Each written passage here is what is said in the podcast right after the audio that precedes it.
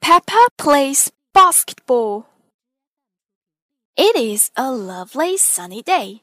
Peppa and her friends are in the playground. Children, says Madame Gazelle, today we have a special person coming to teach you basketball. Daddy Pig walks into the playground. Hello, everyone. Daddy, snorts Peppa. It isn't home time yet. We've got a special teacher coming. That's me, says Daddy Pig. I'm the coach, explains Daddy Pig. A basketball teacher is called a coach. Daddy Pig spins the ball on his finger. That's clever, Daddy. Peppa, says Daddy Pig. Call me Coach. Daddy Coach blows his whistle. In basketball, you bounce the ball with your hands. He says, Everyone try. The children practice bouncing the ball up and down the playground.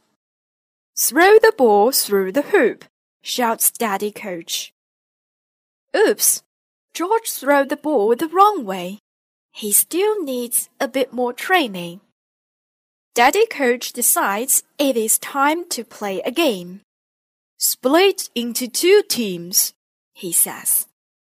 The girls are in one team and the boys are in the other. It's not fair, says Pedro Pony. We've got little ones on our team. Don't worry, says Danny Dog. The boys' team will still win.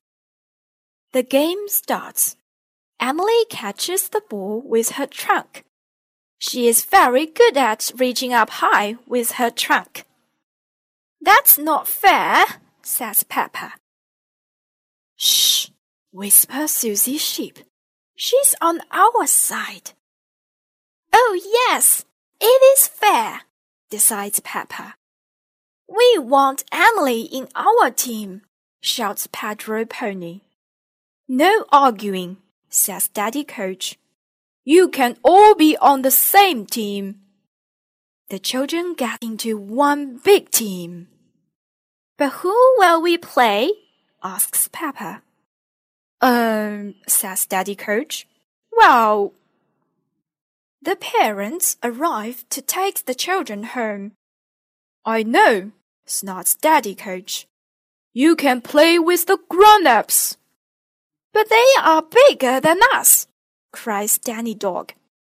Ah, not Daddy Coach. But you've been taught basketball by Daddy Coach.